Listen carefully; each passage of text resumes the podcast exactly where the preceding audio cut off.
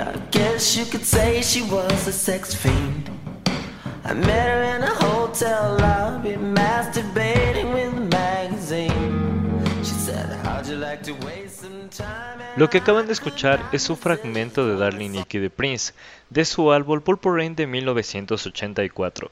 Esta canción ganó popularidad por sus letras sexuales, principalmente referencias directas a la masturbación, o utilizando un término conocido como contenido explícito, que es el tema de hoy. La icónica etiqueta Parental Advisory Explicit Content, o en español Aviso para Padres Contenido Explícito, un intento de censura que se impregnó en la cultura musical. Varios discos tienen este sello, incluso pasando desapercibido muchas de las veces. Pero, ¿qué significa este sello? Es una etiqueta que advierte que la canción o video musical que se va a reproducir tiene contenido ya sea en letras o imágenes que pueden ser explícitas y ofensivas, como contenido blasfemo, sugestivo o inapropiado para el público joven. Aunque viéndolo más allá cualquier cosa puede resultar ofensiva para cualquier persona, ya que eso depende de su criterio moral, político o religioso, que es un punto del cual no vamos a hablar. Esta etiqueta fue creada en 1985 por un intento de clasificar la música, y así que se pueda regular su distribución a los jóvenes, inicialmente a la música rock de aquel entonces, ya que para muchos padres de la época era inapropiada para sus hijos. Para entender más esta etiqueta vamos a hablar de cómo se creó. Para eso regresaremos con Darling Nikki y su letra. Conocí a una chica llamada Nikki. Supongo que se podría decir que era un demonio sexual. La conocí en el lobby de un hotel masturbándose con una revista. Al día de hoy se podría considerar algo normal en una canción, incluso hay canciones con contenido más sexual. Pero allá en el 85 algunas personas no pensaron lo mismo, empezando por Tipper Gore, la esposa de Al Gore, quien en ese entonces era senador de Estados Unidos. Al escuchar la canción, Tipper Gore se preocupó por la facilidad con la que sus hijos podían acceder a este tipo de contenido, y no dudó en formar la PMRC, Parents Music Resource Center, o en español Centro de Recursos Musicales para Padres, junto a otras esposas de políticos contemporáneos, conocidas como las esposas de Washington. Su objetivo era educar a los padres sobre modas alarmantes en la música popular, principalmente en el rock de aquel momento, asegurando que éste apoyaba e idolatraba la violencia, el consumo de drogas, el crimen, el sexo, entre otros. Uno de sus actos fue crear una lista de 15 canciones, en la que detallaron lo que ellas consideraban como inapropiado para sus hijos, llamada 5015 o las 15 asquerosas. En la lista estaban artistas como Prince, Judas Priest, ACDC, Madonna, Def Leppard, Black Sabbath, entre otros. Dejamos el enlace de una lista de reproducción con estas 15 canciones para que las puedan escuchar. Lo que quería principalmente la PMRC al crear esta lista era justificar el por qué la RIA, Recording Industry Association of America o en español Asociación de Industria Discográfica de Estados Unidos, debía implementar una clasificación similar a la que tienen las películas, es decir, una etiqueta. Una etiqueta genérica que advierta al comprador sobre contenido del disco. También pedían a las tiendas ocultar bajo los mostradores los discos con portadas evidentemente sexuales o contenido inapropiado.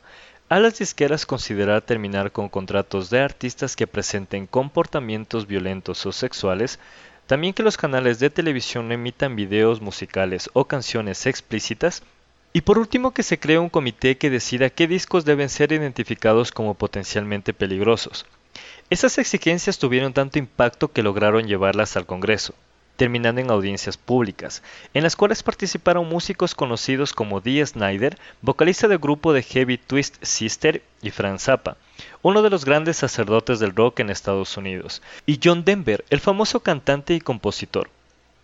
Ellos hicieron frente a la PMRC testificando en esta audiencia como una fuerte oposición a sus propuestas.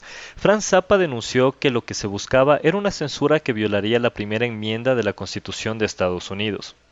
Dijo que la propuesta de la PMRC era una sarta de sinsentidos mal concebida, después que no proporciona ningún beneficio real a los niños, viola las libertades civiles de las personas que no son niños y promete mantener a los tribunales ocupados durante años, tratando con los problemas de interpretación y ejecución inherentes al diseño de la propuesta. Apoyó la propuesta de implementar en los discos las letras de las canciones impresas, aunque con disgusto mencionando que afectaría al arte de los discos y generaría gastos adicionales al tener que llegar a un acuerdo con las imprentas y diseñadores para tener acceso a las letras sugiriendo que estos gastos deberían ser cubiertos por el gobierno y que al implementar ese sistema de letras imprensas no se pueda devolver el disco, dando seguridad sobre las ventas de los artistas. John Denver declaró que, según su experiencia, los censores a menudo interpretan mala música y que la censura es contraproducente, porque lo que se niega se convierte en lo más deseado y lo que está oculto en lo más interesante. Pero quien destacó fue Dee Snyder. Aclaró, Estoy casado, tengo un hijo de tres años, nací y crecí como un cristiano. Yo me adhiero estos principios, y créanlo o no, no bebo, no fumo y no tomo drogas. Y luego, entre otras cosas más, dijo que Under the Blade, canción de su banda en la que la PMRC había acusado como una alabanza al sadomasoquismo, la esclavitud y la violación en realidad trataba del miedo a una operación quirúrgica. A lo que respondió que el único sadomasoquismo, esclavitud y violación en esta canción está en la mente de la señora Gore. Al final los músicos llegaron a un acuerdo con la PMRC. El heavy metal no sería censurado, tampoco se prohibiría la distribución de esta música, pero los álbumes con contenido explícito debían llevar una etiqueta de aviso. Esto generó preocupación ya que podría representar una baja en las ventas de los discos. Además hubo confusión, ya que no se había hablado sobre un estándar de etiqueta, o un criterio específico para que un disco tenga que ser etiquetado, que de hecho aún no lo hay. No se ha determinado el tipo de contenido que debe de tener un disco para llevar esta etiqueta, dejando a cada discográfica la decisión de poner esa etiqueta a sus discos. Entonces la RIA comenzó poniendo un sello que advierta del contenido considerado como explícito u ofensivo en los discos. Así en 1985 se empiezan a colocar en algunos discos el sticker de Explicit Lyrics, aunque sin una versión estándar. Esta se colocaba en el envoltorio del disco, así cuando lo abrían el sticker era desechado junto al envoltorio.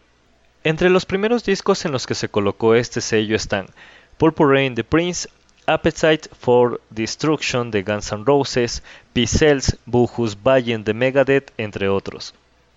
El álbum debut de Ice-T, Pace, fue el primer disco de rap que tuvo este sello, y por la popularización y el explosivo impacto del gangsta rap aceleraron el proceso para estandarizar un sello. Así la primera etiqueta estándar impresa en la carátula de un álbum fue en el Look and the Two Life Creed de 1990. El sello era un cuadrado con una línea blanca discontinua, cerca del centro de la etiqueta. La frase Explicit Lyrics, letras explícitas, en la parte superior, y Parental Advisory, aviso para padres, en la parte inferior. En 1992 se pidió a las disqueras que la etiqueta sea obligatoriamente colocada en la portada del álbum, lo que ocasionó disgustos ya que para algunos artistas interfiere con el trabajo artístico del álbum. Esta etiqueta fue usada hasta finales de 1993, cuando la cambiaron a una etiqueta con una caja blanca, en un rectángulo negro en lugar de una barra blanca entre las barras negras. En 1994, la fuente de letras en Parental y Advisory fue simplificada y Explicit Lyrics se sustituyó por Explicit Content. Fue hasta el 2001 que se modificaron los tipos de letra Parental Advisory y Explicit Content, siendo este el diseño utilizado hasta el día de hoy. De esta manera, la etiqueta se puede considerar una victoria en contra de los intentos de la PMRC por clasificar y censurar la música. La PMRC y sus integrantes tuvieron reacciones en contra, como la Fundación de Padres a Favor del Rock y el Rap, un grupo de derechos civiles creado en 1987 por Mari Morello, la madre de Tom Morello, quien la creó para contrarrestar lo que se consideraba un ataque a la libertad de expresión y creación. También tuvieron algunos temas en contra, como Hook in the Mood del tercer álbum de estudio So Far, So Good, So What de Megadeth, canción que habla de la PMRC y de cómo censura las canciones. También la canción Censor Shit, también conocida como The Ballad of Tipper Gore, del álbum Mondo Bizarro de los Ramones, la cual también critica la censura citando que es una pantalla para los problemas reales. También en 1988, Flotsam de Jetsam publicó su segundo álbum en estudio, No Place for Disgrace, en el cual incluye una canción llamada Heart on You.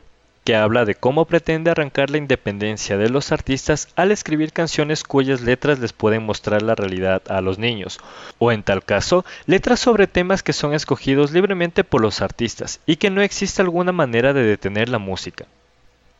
Otra respuesta que tuvo la PMRC también fue la acción de 1993, durante el festival de Lollapalooza en Filadelfia, en la que los integrantes del grupo Reigns Against the Machine protagonizaron una protesta contra la censura y contra la PMRC, permaneciendo en el escenario completamente desnudos durante 14 minutos, solo con el sonido del bajo y la guitarra de fondo.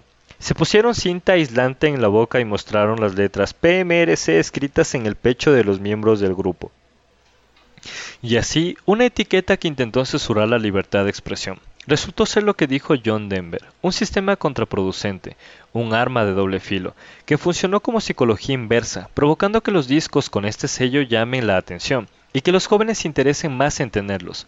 Lo consideramos como un símbolo de manifestación y libertad de expresión, que impulsó a crear obras que hasta el momento han dejado precedencia en la cultura popular. Gracias a ello, muchos artistas a lo largo de la historia utilizaron y utilizan este sello no solo sintiéndose parte de algo importante, sino dejando claro que la música o cualquier medio de transmitir lo que sientes, piensas o simplemente quieres decir no es malo, sino mal visto por personas que no comprenden que al final la música es arte, y lo que determina si el arte es bueno o malo depende de los gustos o interpretación que cada uno le dé.